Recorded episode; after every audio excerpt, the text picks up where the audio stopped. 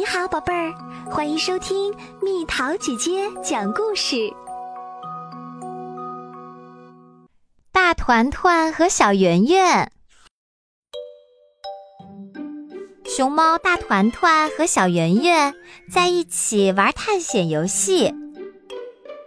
我们去树林里探险好不好？小圆圆提议。好呀，那可是个冒险的好地方。大团团很赞成，于是小圆圆把她的小毛巾放在手推车里，他们就出发啦。没多久，他们发现了一棵大树。大团团拽着小圆圆，一起攀上了最低的那根树枝。我还想爬得再高一点儿，小圆圆说道。大团团帮他实现了愿望。接着，他们来到一条小溪边。我们来做一个大竹筏吧，大团团建议。然后，两个小家伙把手推车翻了个底朝天，放在竹筏上。大团团勇士就撑着筏子绕过了水里的石头。又玩了一会儿。他们停在路边，想采点野果。忽然间，整个树林发出一阵吱吱嘎嘎、窸窸窣窣的声音。那是什么声音？小圆圆小声问。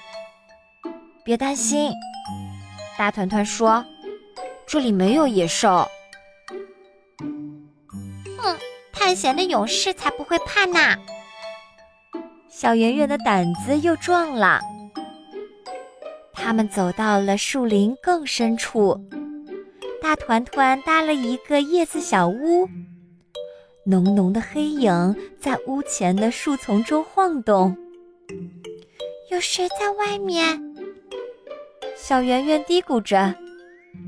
别担心，大团团说：“这里没有坏巫婆。”探险的勇士才不会怕呢！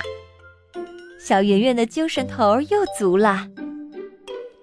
又向前走了一段儿，他们来到了一棵巨大的空心树下。小圆圆爬了上去，往树洞里面瞅。我觉得这是个大妖怪的房子。一不留神儿，他手里的小毛巾掉了下去。别担心，大团团说：“我帮你把它捡回来。”大团团爬进了空心树，找到了小毛巾，可他怎么也爬不出去了。救命！大团团大叫着。小圆圆贴着树干上的洞洞往里面看。别担心，他说。我会找帮手来救你的。小圆圆站在幽深昏暗的树林里，左看看，右看看。你害怕吗？大团团问。呃，探险的勇士才不会怕呢。小圆圆说着，打了个哆嗦。大团团抓起自己的手套。从树洞里抛了出去，戴上这个，小圆圆，他说：“你会觉得暖和点儿。”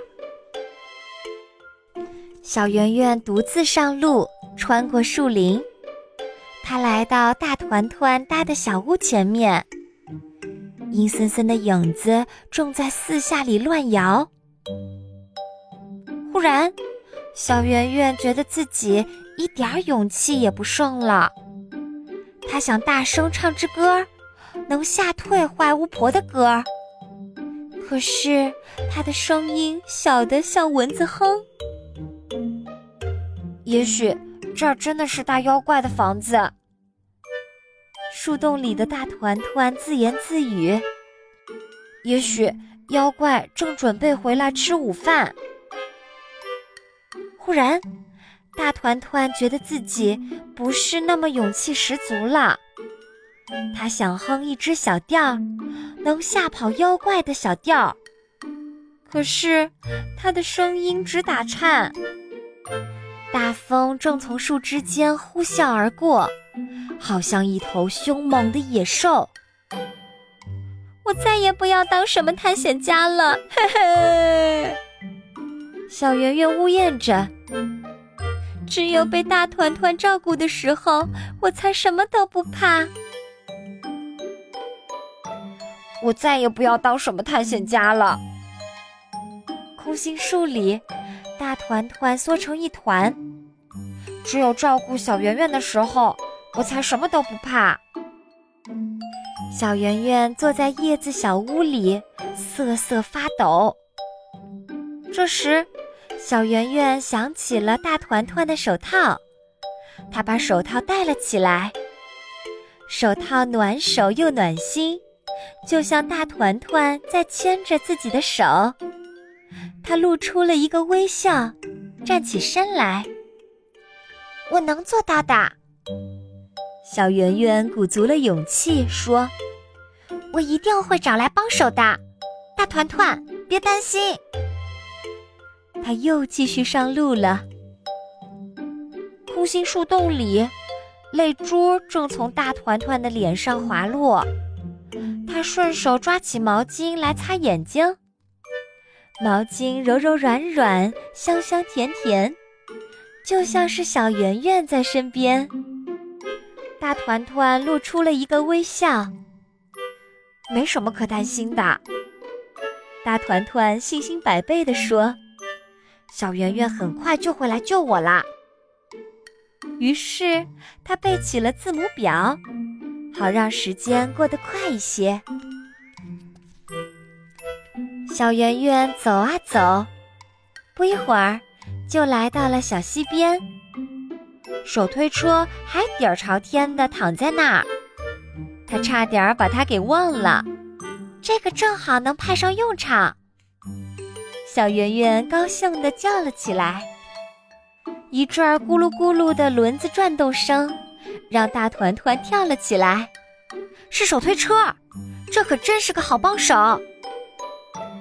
小圆圆接过大团团丢过来的毛巾，把它的一角系在手推车的把手上，然后他俩一个推一个拉，把手推车拽进了树洞。大团团站在手推车上，一下子就爬出了空心树。他紧接着又把手推车拉了出来。谢谢你，大团团说着，给了小圆圆一个大大的拥抱。你知道回家的路是哪一条吗？当然啦，小圆圆笑着说。我们还可以在路上采点野果吃。正好，我好饿，好饿啦！就这样，两个勇敢的小家伙拉上手推车，打着哈欠，挺着饿得咕咕叫的肚子，一起踏上了回家的路。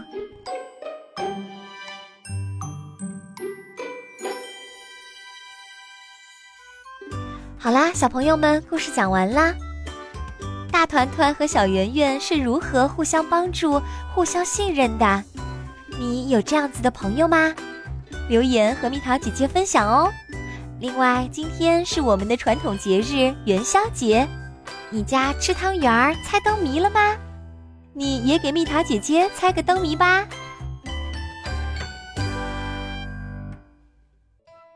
好了，宝贝儿，故事讲完啦。你可以在公众号搜索“蜜桃姐姐”。或者在微信里搜索“蜜桃五八五”，找到告诉我你想听的故事哦。